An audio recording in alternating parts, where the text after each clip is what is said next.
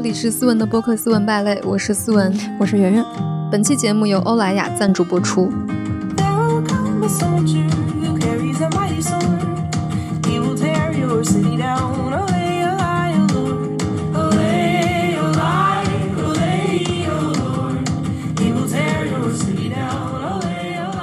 上上一期节目，我们讨论了手机戒断，然后我们的努力成果呢，都记录在我们的公众号“斯文和败类”了。如果大家比较感兴趣，可以去看。嗯，然后本期的话题呢，主要是因为十一月份我和圆圆办了一个线下的读书见面会，当时我发现一个特别有意思的现象。你知道以前我讲脱口秀的时候，就是一上台，大家都会啊，就是各种欢呼尖叫，因为来的人肯定是你的粉丝嘛，是来看你的，大家看到你出场会比较激动。然后会发出很多声音，但是这次呢，我发现我和圆圆一出场的时候，大家都是那种非常沉默、很安静，大家就那样子默默的看着你，就是你能感受到大家的目光是很关注你的，但是每个人都是非常的，就是非常的害羞。当时我跟圆圆说：“哇，天呐，原来我们的听众都是如此害羞和沉默的 I 人。”嗯，然后我们很努力的逗笑大家，结果收效甚微。对，大家就是捂着自己的嘴，嘿嘿嘿，非常害羞的笑容。对，所以我们这一期想聊的是害羞者的社交，其实也是我们两个人的困扰吧？我觉得。对，因为我跟圆圆都是非常严重的害羞者。是你小时候就害羞吗？就是当众讲话有什么印象？我小时候极度害羞，我不知道有没有讲过我之前的经历，就是我小时候出门。就是我妈和我姥姥让我叫什么阿姨叫奶奶，我都不敢叫。后来他们就后来揍了我一顿之后，第二天我就人生第一次学会了叫人。我其实回顾我小时候，我不记得我是什么时候开始害羞的。但是我妈说我上幼儿园的时候其实还好，上了小学之后不知道为什么开始害羞了。我就搜索我的记忆，想要从中得出一些结论吧，蛛丝马迹。对，但是很可能那个结论也是不对的。只是我记得这样一个场景。刚开始去上学前班的时候，我是有点像是插班生，别人已经上了一个星期了。上课老师就问有谁会背什么《和平歌》这个诗还是散文，我也忘了。当时很多小朋友都举手了，然后我一看大家都举手了，那我也举手。老师就会觉得哦，这个小孩儿刚来就会背，直接点我上去了，而且还不是站在自己的位置上，要跑到上讲台上，上讲台上，噩梦啊！而且我们那时候班级人是很多的，有七八十个人。我就站在那个讲台上，看着七八十个人，根本就不知道那个东西是啥。然后我就呆呆的那个地方待了一分钟，一片寂静。最后老师说：“啊，那你下去下去吧。”小时候的记忆已经不太清晰了，但是我对这件事记忆还是非常的深刻，所以我觉得可能还是有点关系的，就是一些创伤性记忆。对，我觉得我有点割裂。一方面就是我其实特别喜欢讲话。但是我讲话仅限于我觉得很熟悉的那么一两个人，比如说我姥姥和我姥爷。面对第三个人，我就沉默。所以我姥姥当时说：“她说，哎呦，我们家文文好乖哟，我们家文文来我们家半年，人家都不知道家里有个小孩儿。”然后我在想，我到底有多么沉默？我姥姥之前对我的评价都是：“哎呀，我们家文文啥都好。”都是太不爱说话了。我姥姥可能觉得我要去做语言类的工作是一件让她不可思议的事情，因为我在家一句话都不说。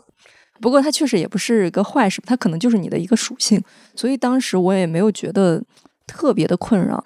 但是我最近有一点点困扰，就是可能我们最近见的人要多了嘛。我每次去一些饭局，我就不知道该怎么说，我就在那地方狂吃。别人对我的印象就是你好喜欢吃饭，而且我觉得特别是。因为你已经长大了嘛，就小时候我觉得我经常是一个不重要的角色，就我其实特别习惯于自己是一个人群中非常不重要的一个角色。但是呢，随着你年龄的增长，有时候你会去出席一些你比较重要的场合，这个场合呢，就是你就不能埋头吃饭，你就必须得作为一个主角说点什么，或者是带动这个气氛。每次到这个时候，我就非常的难受，就是不知道该说什么。而且你会发现，其实很多朋友他们很善于社交。他们一见你就会非常流畅的说：“哇，思文，好久不见！天呐，好想你哦！”然后我每次听到之后，哇，我说：“嗯，我说我也蛮想你的。”就不知道该怎么回应别人的热情。嗯，他给你的工作生活有带来什么困扰吗？我其实一开始挺困扰的，因为我觉得你作为一个特别害羞的人，你会丧失很多的机会。职场上面也是，就是你会发现很多同事就是非常善于跟领导搞好关系。人家就是非常自然、非常放松，就是跟领导能玩到一块儿、吃到一块儿、聊到一块儿。我就觉得哇，人家怎么那么厉害？我就真的不行。然后每次我还会经常跟领导有一些极其尴尬的对话。比如说我以前在那个国企的时候，我经常有一些工作需要大领导去签字。有一次呢，我就捧了一沓那个签字的单子，我就找老板签字。结果老板在里面正好在吃外卖，就是正好是下午两点多，他吃外卖。然后我都到门口了，他也看到我到门口了。我看到他在吃饭，一时之间不知道该怎么去说话。就是我在想，人家吃饭，我说要去签字，是不是有点打扰？但是我说不签字呢，我掉头就走也不合适。我站在那里，我就思考了两秒钟，我应该干嘛？那个老板就一直盯着我，他就那样看着我。我说：“温总有一个找您签字。”他说：“吃饭的时候不要找我签字。”我说：“对不起。”掉头就走。我就经常有这种很尴尬的时刻。我跟你差不多，但是我有一个更困扰的问题，就是我从小的时候，我很不知道该怎么向别人展现自己的需求。就比如小时候，老师说：“哎，谁谁谁想当组长，想当班长。”我可能也想当，但是我不敢说。会觉得，如果你这样说了，别人会觉得你怎么这么喜欢出风头啊？或者你长大了，尤其是我们来到上海工作之后，有很多东西我都很想要，但是我不敢说，因为上海其实这边有一种说法，就是这个女人很很要，你懂吗？就会让我觉得，哦，原来这些东西我不该要，他可能更加重了我这一点。我很想要什么东西，我也不说，等着别人会不会给我，就是别人不会给我，我就会觉得，嗯，反正也不会给我。哎，我跟你有类似的倾向，哎。我小时候会找一些话术，比如说我看到一个吃的很好吃，我就会说我们班同学最近都在吃这个东西，我觉得它不好吃。然后我姥姥说：“那你有没有吃？”我说：“我没有吃，但看他们吃的那个东西，一看就不好吃。”我姥姥说：“那你也吃一个。”我说：“嗯，那也行吧。”我就会这样提要求。哦，我倒是直接就沉默，我就不说话，藏起来了。对，然后我们家人对我的一个最后的评价就是：“文文太懂事了。”从小什么都不要，当然想这到底是应该开心还是应该难过呢？对，我觉得可能是我们是有一种压力，就好像你要了的话，你就是一个提出需求的人。我觉得当你能够很自然的提出需求，说明你这个人不够懂事啊。你那时候是这么觉得的，嗯，因为他们对于小孩最大最高的评价就是这个小孩乖懂事儿。那什么叫懂事儿呢？懂事儿就是你懂得此刻的察言观色。你这个小孩应该懂得在什么时候该干什么样的事情，什么时候不该提出你的需求。但是我仔细想了一下，为什么不敢要？就是我很怕我说出了我的真实需求，别人会觉得找到了你的软肋啊，就是说，哦，原来你想要这个，那我就不给你。所以有时候我喜欢某个东西，我不会说我喜欢它，我会喜欢另一个完全不一样的东西。最近有在反思这个问题嘛？但是我最近确实很多东西都直接提需求了，我就是想要这个什么的。我后来发现，你这样提了，别人也不会怎么样，你就会觉得那就要了呗。不像我小时候想象中的有一些灾难性的结果。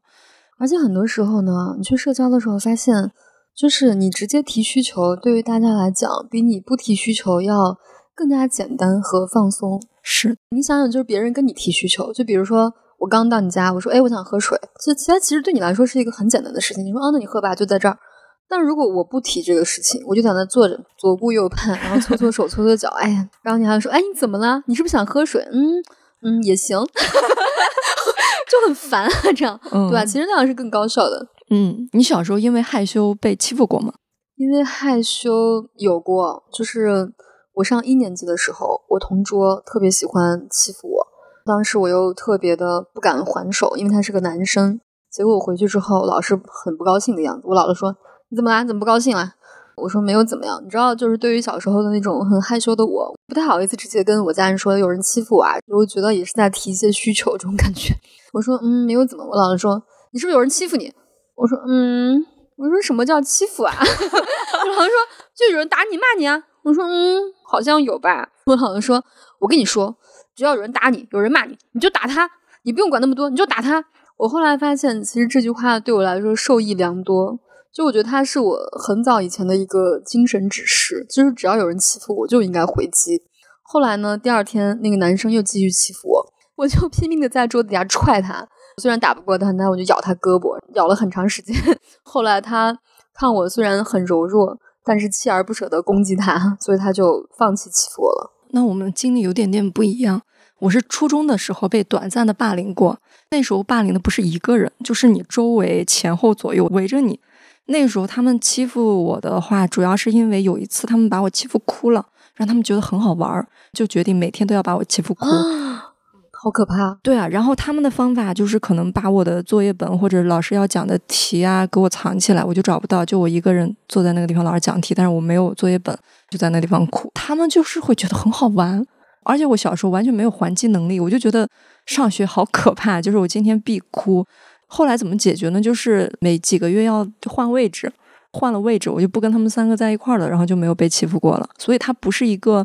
我自己凭自己能力解决的部分，所以它确实造成了一些很大的创伤，我觉得还是有的。那我后来确实凭自己的能力彻底做出了霸凌，所以那时候我就很害怕，我说我自己喜欢什么，如果我喜欢什么，他们三个就在那边吵架。哎，你还喜欢这个呢？就是啊，所以你的软肋的预言印证了。我不知道是那个是因还是那个是果，也有可能是那个时候开始我不敢提自己的需求，也是有可能的。害羞者确实就是有很多负面的，而且我觉得害羞者特别不适合当老板。是，就是每次你参加年会啊或者公司的聚会，老板总要慷慨激昂的发言一番，而且老板的这个 speech 是非常重要的，他要鼓舞人心，需要振奋大家的士气。如果你是一个害羞者的老板，你此刻不知道该如何表达，这个就非常的灾难。以前跟前公司的老板在一起吃饭。做完一个项目，大家都很累嘛，然后老板就说：“那请大家吃饭吧。”在一个大包间里面坐了两桌人，然后老板呢也是一个害羞者，也不知道该如何表达，他就觉得自己应该说点啥，他就站起来说：“嗯，今天呢吃这个饭主要是觉得这这段时间大家比较辛苦啊，在这个期间呢，我觉得这个 A 同事跟 B 同事表现的尤为突出。好，敬二位一杯。嗯，好好好，坐下吧。那你怎么对待？就是你。大家本来就不熟，但是大家要一起从哪个地方走到另外一个地方，这种尴尬，我会尽早结束这个路程。哎，我要去喝奶茶，我就走了。我记得我大学的时候刚入学，我跟我们班一个同学，我们刚开始入学也不是很熟，我们俩就在那个地方路上走，然后他表达了啊，他对我印象很好这样的善意的表达，然后我不知道该跟他怎么聊，路上想了一路。我就突然觉得，如果你跟他聊的不一样一点，会拉近你们俩的关系。然后我就跟他说：“你知道吗？特卡波的星空很漂亮。”他什么反应呢？他说：“哦，你还挺文艺的。”就是我，这并不是我的本意。我只想跟他聊一点。不是普通上啊，你吃了没？今天天气很好。你说，我就觉得啊，如果我们俩以后要做朋友，要聊一点那个深入一点的话题，我就憋半天蹦出来一句这个，他可能就觉得我很奇怪，也没怎么成为朋友。哎，我觉得这个时候，我后来有一个小心得，就当你跟一个人不知道该聊什么的时候，你可以问他问题，你就不停的问他。其实人一般都会有倾诉欲，他其实很想讲述自己的很多东西。就比如说，你看这个人，他经常运动啊，就很有肌肉线条。你说，哎，你肌肉线条还不错，哎，就是你，你夸他一下，找一个细节夸他，但是不要夸的非常笼统。说，哎，你其实长得还挺好看。就是你要说，哎，你做的这个美甲还不错，在哪里做的？我觉得他大概会有一些，他也知道你在找话题。嗯，但是呢，就是大家还是能够聊下去一点点的。我平时有时候跟别人聊的时候，我也用这个技巧，就是问他问题，问到最后他就开始说，他说，啊，你又开始记者模式了吗？然后。我不知道，你问他之后，他说了自己的答案，你要引申出来。你说啊，我也很喜欢做美甲，哎，就引申他，你就不像记者了。哦，原来是这样。只问别人，你要讲述自己，我们就成了交心的朋友。反正就是因为我们有诸多关于害羞的问题，所以我们最近读了一本叫做《害羞者的社交手册》。对，《害羞者的社交手册》，我当时对这个书的名字一见倾心。是是，我们俩都是。我发现看了这本书，其实我是有一些释然的。我以前也写过一本书，叫《说笑》，啊，是中信出版社出版的。很早以前我就意识到，其实虽然我是一个相对内向害羞的人，但其实你会发现，时间拉长来看，这个事情对你的人生并没有什么太过消极的影响。我觉得反而会让人觉得你非常的诚实可靠。我后来看了这本书，我觉得他讲了跟我差不多的一些想法。首先，我明确一个概念，就是我们通常所说的 I 人，并不能跟害羞者完全划等号。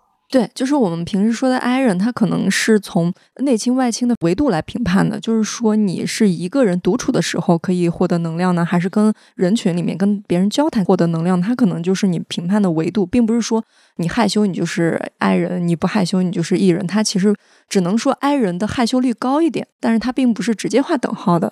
所以我们在此也不用 I 人和 E 人来做这样的表达，我们可能就全称害羞者吧。对这本书里面，他首先就讲了说，害羞者其实没有你们以为的那么的负向。其实害羞也会有一些就是非害羞者他们所具有不了的优点。首先呢，害羞的人他其实比较善于团队协作，可能就像我们这种人一样，就是你在一个人群里面，你不是很喜欢抛头露面，或者让自己成为那种被关注的对象。所以这个时候呢，你就可以把很多光芒让给别人，让别人去发挥他们的长处，然后我们在旁边默默的鼓掌。其实害羞者的这个特点是有利于我们团队协作的，你可以跟别人一起合作的很顺利。其次就是害羞者，他其实会对一个问题进行相对深入的思考。再次是不是书上写的，是我自己感受到的，就是曾经一个朋友跟我讲，他说，其实人最高级的一种魅力可以说是忧郁。就是你会发现，忧郁的人让人觉得别样的耐人寻味，是因为只有人类才忧郁吗？它是属于一种进化的高级品质吗？我具体也没有了解这个原因，但是我觉得他说的这个现象，我觉得是对的。就是你看很多忧郁的人，比如说像我特别喜欢的坂本龙一，他就是一个很忧郁的人，然后你觉得他那种沉默的弹钢琴，但是却有千丝万绪在诉说的感觉，非常的动人。是不是因为你觉得他忧郁，有更多的东西可以看到，他不是那么浅薄的，一下子就让你知道了？哦，对你感觉他像一本书一样，永远也翻不完。他今天忧郁，他明天怎么还忧郁？他的忧郁解决不完。但是我一个朋友他就说，其实你看似很多人他在忧郁，就像他永远是一个你解不开的谜团。其实你发现他在思考的事情，也就是今天中午在吃什么，所以其实也没有你想象的那么那个什么。但是呢，其实忧郁的人确实看起来比一般的人要耐人寻味。哎，是不是神秘？因为一般忧郁的东西他不会对你诉说，因为对你诉说之后他就不忧郁了啊。对，他就变成一个很敞亮的东西啊，就是因为他不说去探索了，就是神秘感嘛。啊，对，就是神秘感。所以害羞者都有点神秘，因为他不想。哎，真的哎，真的哎。读这本书里面，我有一个很大的安慰。就是我有一阵子觉得自己特别害羞，在社交场合里面不好意思跟人家说话，很可能是因为我太自恋了，把自己看得太重要了，所以不太敢跟别人说话。这个其实是我的负担，就是我觉得哦，原来是因为我太自恋了，所以才才害羞，才不敢跟别人说话。但是我读了这本书之后，对我来说是一个很好的消解，因为他说你害羞的原因，它可能是有一个非常原始的进化的技能。在原始社会，如果一个群体不喜欢你，你可能就不是说他不喜欢你而已，他可能是生死相关的。对他们不会跟你分享食物就死亡了。对，大家可能对社交的恐惧是一种别人不接受我，我在别人印象里面不好。在现代社会，可能就会觉得啊，你是不是太自恋了，老觉得自己形象是不是不好？但可能它是一种更深层的生存的焦虑，就会觉得如果我不被喜欢的话，那我的生存就出现了一些危机。现在整个社会上的论调是你不用管别人喜不喜欢你，你就活出你自己。当然，从我们原始的机能来讲，说希望得到别人的喜欢是我们的一种生理本能，就是我们不用去抗拒这种生理本能。对，就是进入一个场合，我的本能已经开始焦虑了，我不能告诉别人，我不能自怜，我不能自怜。我就算这样想，我也不会更舒展。所以我就觉得他解决了我这个问题。那本书里面还说到，害羞的人他其实有很大的优势的。人不会喜欢一个没有缺点的人，就是如果你有点害羞的品质，他会觉得哦，你还挺可爱的。他举例的就是有一些就是美国总统，就是什么林肯嘛，然后还举了一些像那个英国的国王啊，说尤其是这种领袖，因为领袖有时候他会表现得很自信，你会觉得有点很完美，你会觉得觉得有点害怕他离你太远了。但是如果你的这个领袖突然有点害羞，你会觉得哇，他的人格好丰富，好喜欢。回想一下，就是在我们青春期的时候喜欢的那种男生类型，我觉得大部分女生都会喜欢有那么一点害羞的男生。就比如说一个男生，他特别的熟练，他约你去约会，对吧？我们去干什么干什么，一切都安排的非常熟练，他整个人都落落大方，你会觉得啊，这个人好油。他应该已经谈过一百次恋爱了吧？啊但他如果给你给你一个纸条，就害羞的跑开，你会觉得哇，他好可爱。啊所以就像那个西方社会里面，就是很多人不喜欢安妮海瑟薇。我就记得有一段时间，很多他们的公众不太喜欢他，就因为他觉得他特别的完美，他们会觉得这么完美，然后你也没有失态过，你没有犯错过，这样的话你一定是在骗我，对 有一种受欺骗感。对，所以害羞它隐藏的一个优点就是真诚，嗯因为我们想要去隐藏自己的真实的东西，就是或者是觉得不好意思，我我们才会表现出害羞嘛。然后我们在试图的隐藏自己的真实的东西，这种行为就看起来很可爱，证明你是有一颗真心的。啊，如果你没有真心，你就不会 想掩盖啊，如果你只是表演的话，你就不会有任何的害羞。你这么说，我就觉得我什么时候社交的时候最顺利，就是我在采访工作的时候最顺利。因为我去工作的时候，我去采访一个人，我并不觉得是我本人在采访他，我可能代表某个杂志或者我代表某一方，我就会觉得今天我只是一个官方人员，我只是问你问题，我就不会觉得跟我有关。嗯，你把你的真我此刻藏起来了。那样的对答也不会让我觉得很耗精力。就一天我可能会采访个三四个，我都觉得还好。但是如果你变成你本人跟三四个人社交，其实你的工作量和你的体力消耗是一样，但是你整个人的状态可能完全不一样，你会觉得非常非常疲惫。嗯，而且这本书上写了一点，我还是印象挺深刻的。他就说，其实人类都是非常聪明的动物，就是没有人会因为你一时的害羞或者外向而对你产生一个非常决绝的论断。就他们都会非常敏锐的观察到你这个人的人格本色，所以害羞它只是一个非常前期且非常表面的一个外衣，但其实人类的聪明足以去穿透你的这个外衣，看到你人格的本色。所以其实害羞的朋友不用特别担心说，啊、因为我不善于表达自己，所以别人会怎么看我。也是我们之前也说过嘛，语言它是一个人造的东西，你说的多的话，它其实你是在人造的东西在传达，它可能会传达错误。但是如果你不说话的话，你用你的眼神啊，你用你的肢体表达，因为肢体和眼神可能就是大自然赋予你的一些特点吧，你传达的可能更精准一点。就比如梁朝伟，他演戏的时候，可能他的台词也不多，但是他一个眼神，你就会觉得哦，原来他在表达某种 情绪。对，而且他的那种微表情太微了，你感觉他不同的情绪，那个表情也没有什么巨大的变化，但你就能感受到他情绪翻天覆地的翻转。是我今天还看了那个梁朝伟获威尼斯电影节的终身成就奖的时候，然后李安就说他的眼神真的是直达人心，说他虽然只看了一眼，但是胜过了千言万语。而且那个梁朝伟不是著名害羞 i 人，对他前两天不是还上热搜嘛，就说梁朝伟说自己不没有那么哀 结果他的手和那个脚一脚在搓手，一在 跺脚。嗯，害羞的人还有一个优点就是他善于观察。我记得李安在那个演讲里面还说，他说梁朝伟是一个很擅长观察的人，他不拍戏的时候就在旁边默默的观察着所有的工作人员。他有一次好像在拍一个非常复杂的一个镜头，摄影师要从那个门打开，然后再把焦点放在他的脸上。那个镜头看起来还行，但是其实操作起来是非常的困难的。梁朝伟就问了那个摄影指导说：“我应该站在哪里，你比较方便之类的。”摄影指导就是非常非常感动的跑去找李安，他说他是唯一一个问我他应该站在哪里的人，他又觉得非常感动。可能就是因为你说的话少，你害羞，所以你有时间去观察周围的一切人，然后你更好的去散发自己的善意。对，那你觉得梁朝伟的这种眼神，他有可借鉴性吗？我们在社交的时候，我觉得第一个就是你自己得有很多很多的思考。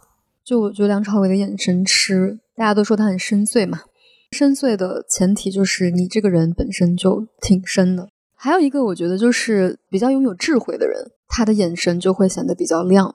嗯，这个东西我也很难解释，但是这是我观察的一个结果。嗯，所以有时候我看到很多人夸一个人，就会说：“哦，你看他的眼睛还亮亮的。哎，对，其实眼神在中医来讲就是肝血嘛，就是如果你的肝血比较充足的话，眼睛其实是会亮的，”好，那如果我天天睡好觉，会好一点吗？当然会好，会好很多。就是如果你的情绪和你的身体、作息、食物，就是饮食都比较好的话，你的眼睛、你的目光，就是那个神会足一些。其实关于眼神这个东西啊，除了我们刚刚说的内在，就是内心的东西以及养生的东西，其实外在也是挺重要的。比如说像我这种眼睛，就是那种大眼睛、双眼皮儿，小时候你会觉得比较可爱这个小孩儿，但是到了三十多岁之后，这种眼睛就极度容易衰老。对我来说，眼霜就是很重要的一个东西。嗯，会卡粉吗？对，就是我平时看着还行，但是我一化妆，卡粉非常厉害，因为眼睛周围很干。嗯，就是它如果特别干的话，你化了一个妆会更明显。对，不是说我们不能有眼纹，而是说会觉得你这个 皮肤非常的干燥脆弱，然后整个人看起来特别憔悴。是的，说到这里，我觉得其实社交羞耻还有一种，不是说我这样啊，有一种现象是存在的，就是有些女孩会觉得自己眼睛卡粉啊，眼睛肿啊，老是害怕别人看出来，所以也会很内耗、很焦虑。如果是这种摆在明面上的焦虑，可解决的焦虑，你确实可以运用一些像眼霜这种护肤品来解决一下这样的问题。我和圆圆最近都在用欧莱雅的那个紫熨斗眼霜，我是第一次用哈，但是我觉得它的那个按摩头让我印象特别深刻，因为它的那个按摩头是那种冰感按摩头，它其实就像眼部的那种拨筋棒一样，我不知道你有没有拨筋过，就是我经常会用那个眼部的拨筋棒来 点一下穴位什么的。然后我们一般用抹眼霜，就是用手指头去蘸着抹嘛，就会牵拉到那个眼部的皮肤。但它这个就是冰感头，眼霜从那个冰感头挤出来，然后你直接可以用那个头去按摩你的眼部，你会觉得有一种边冰敷边在按摩的消肿的感觉，对，特别消肿的感觉。我其实不是第一次用了，本来想说，哎，我用过不用给我寄了，但是我一想，哎，算了，就白嫖一个吧。我之前用过，是因为我以前做美容边界的时候，别人会送一些这样的产品让你试用一下。那个时候我们的标准就是，如果这个东西品牌给你寄完，你还想买，它可能就是真正好用的东西。这个东西我确实又买过，我是全脸用的，就是我很干嘛，冬天又很干，我我额头上还有抬头纹，然后还有法令纹，我就想，既然用了都用了，就是全脸就用嘛。我有时候会觉得有点心疼，但是一看它们容量还挺大的，而且我还专门问过，我怕。不该用的地方又会不会长什么东西？但是他们好像就是说越全脸用越好。之前听一个一线女明星，她就说，如果你去外地出差，只能带一样护肤品，那你就带眼霜，因为眼霜它的分子量很小，而且它的那个营养又很高，涂到脸上，你想眼睛周围如果都不会长脂肪粒的话，其实全脸都是可以用的。他就说，如果你带眼霜，你可以涂眼睛，也可以涂全脸，你会发现比平时的面霜还要滋润，因为它渗透的非常的好。所以它有时候东西特别多的话，他就拿一支眼霜就可以全脸救急，而且它肤感还比较好，它就是会让你觉得很清爽，让你觉得很舒适。我觉得欧莱雅这种大牌就是这种感觉，就你会觉得它肤感也很好，也很滋润，但是它其实价格又不是那种遥不可及。我每次用这种，就比如欧莱雅的这种东西，我觉得很放心。对我跟我妈买也会买欧莱雅。对，就是首先你不会特别心疼，二是你觉得我又不是跟她买一些奇奇怪怪的牌子，你也会觉得很放心。对，而且她用起来她也觉得哎效果也挺好的。是的，嗯，然后我们也不用花很多钱。我觉得你让我花个比如一千块钱买眼霜，确实还是有点不太舍得的。虽然我年纪也到了。而且眼霜这种东西，你要长期坚持。不长期坚持的话，你可能买一个贵的，你就觉得哦用了没什么用，你就不再用了。它其实还不如你买一个平价好用的，一直用着。嗯，而且我其实觉得还有一个用法，这个不是官方的用法，但是是我觉得特别好用的一个方法，就是我以前经常看那种时装周后台，就是看他们到底怎么画那种高级的妆容，我会发现好多化妆师他们是直接把眼霜当润唇膏用，就是他们化妆之前先给它涂上。很滋润，也不太会起皮，或者是把你已经起的皮给弄掉，而且很柔软。我后来就一直那样用，我觉得还挺好用的，推荐给大家。所以大家如果去约会的话，提前在嘴唇上涂一点眼霜，kiss 起来比较柔软。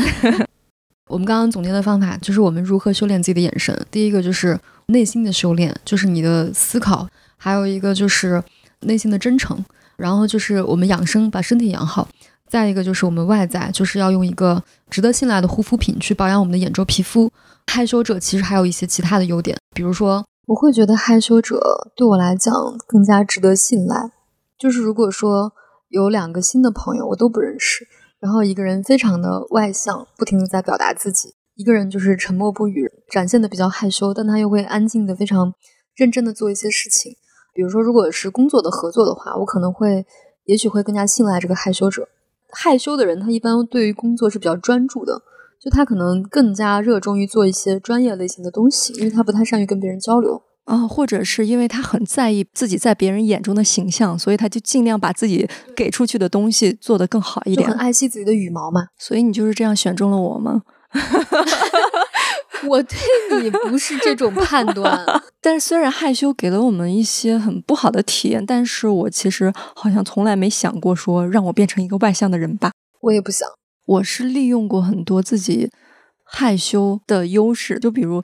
因为有些东西你不想去，你就可以很容易的拒绝。如果我是个很外向的人，别人就会觉得啊，你怎么可能不想去，就硬拽你去。因为我这种特质吧，可能帮我挡了很多一些不必要的能量消耗吧。我觉得有时候会利用这一方面，就比如你去一个局，别人知道啊，你就这样，所以他也不会强逼你去社交。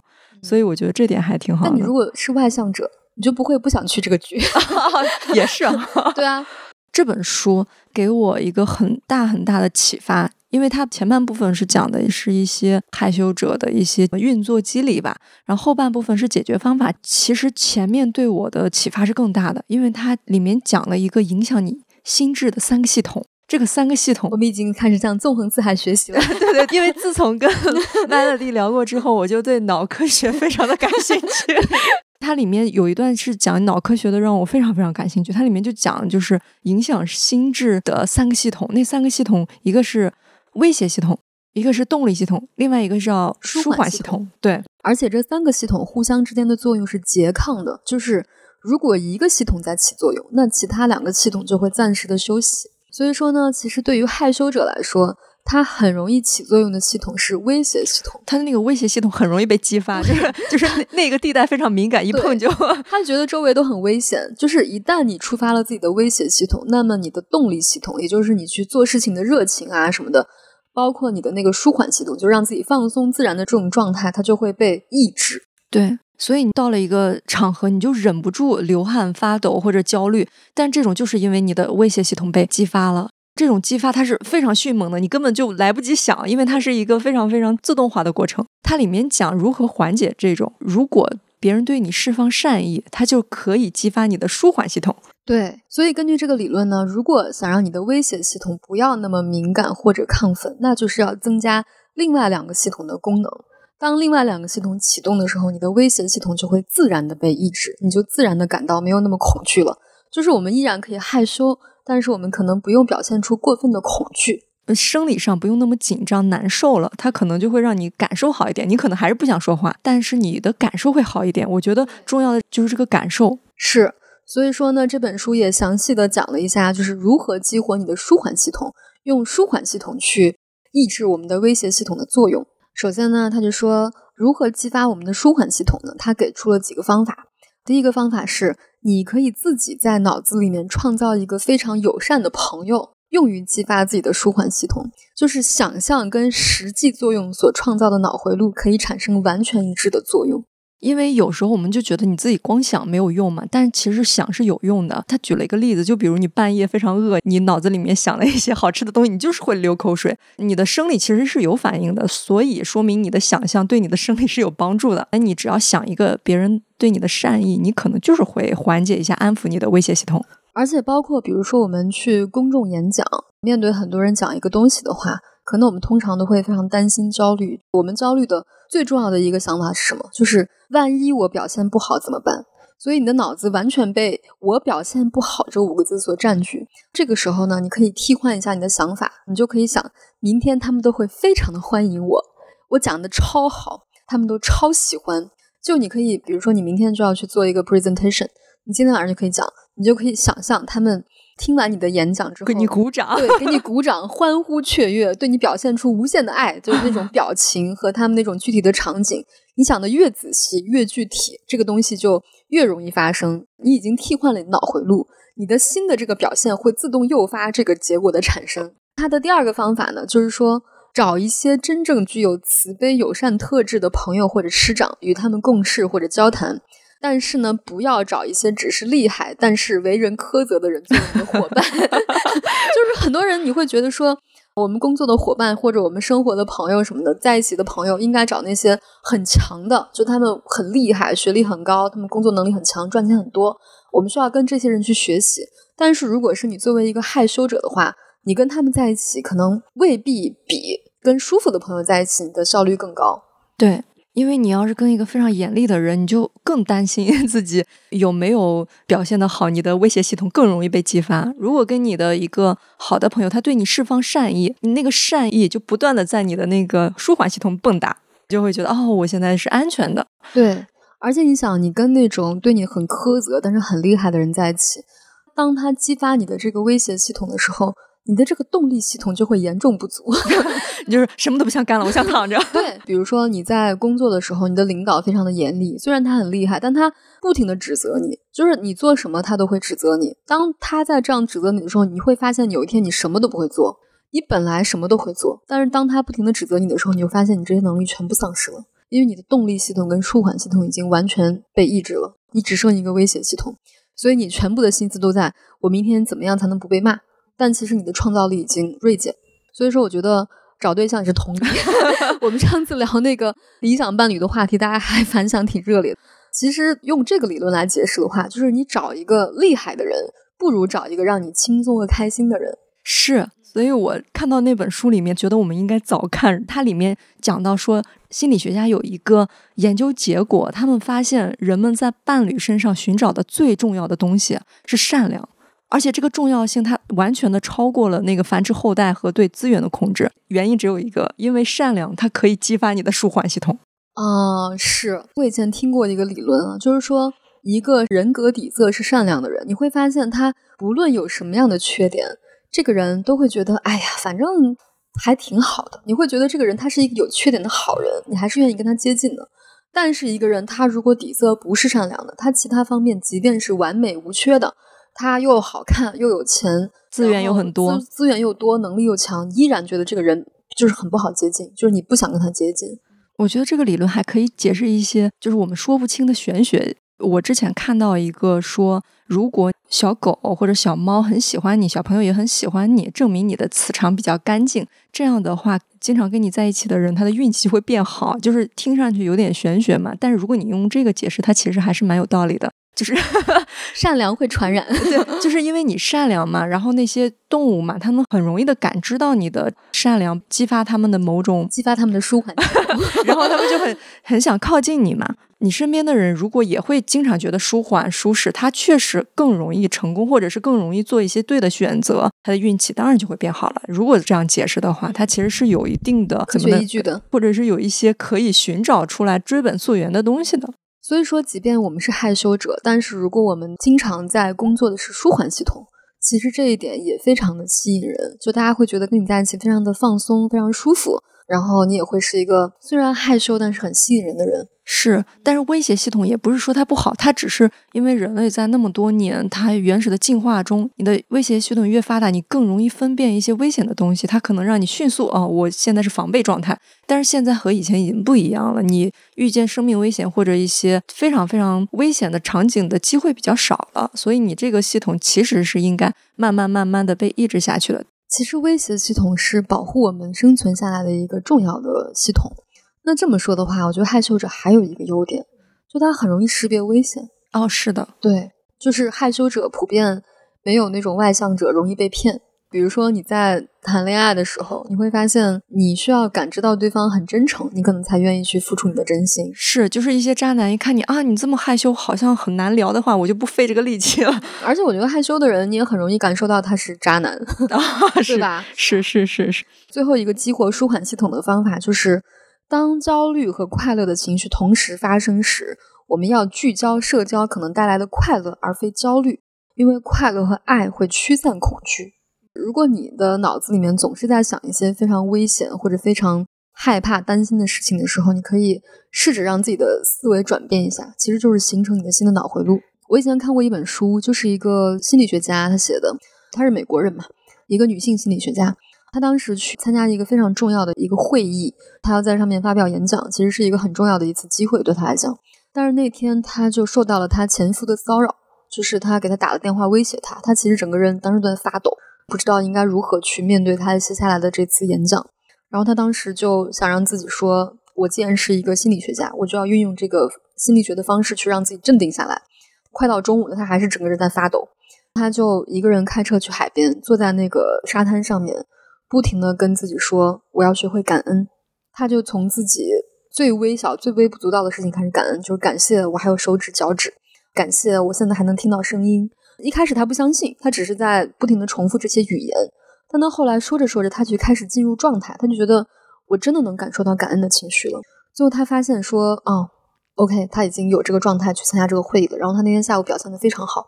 后来他发现，哦，原来能够驱散他这一生痛苦峰值的东西就是感恩。其实我觉得跟这个书写的是类似的，就是爱和这种感恩会驱散你的恐惧和焦虑。嗯，所以他前面解释完各种害羞者和那个我们的大脑系统之后，后面有一些解决办法。他这个解决办法其实就是慈悲，他真的就是用慈悲这两个字，而且他说可能是来自于佛教的一些。方法，但是他的方法其实也就是正念嘛。其实我们讲过很多了，但是他说的那个慈悲的定义，以前我们说慈悲，你就会觉得哇，慈悲听上去是一个很美好、很宏大的词，但是它里面给的定义，我觉得还挺好的。我还专门记了一下，哇，写的太好了。他就说，什么是慈悲？慈悲是坦诚体贴的对待自己和别人的痛苦，并有减轻痛苦的动机，就是你能感受到别人的痛苦。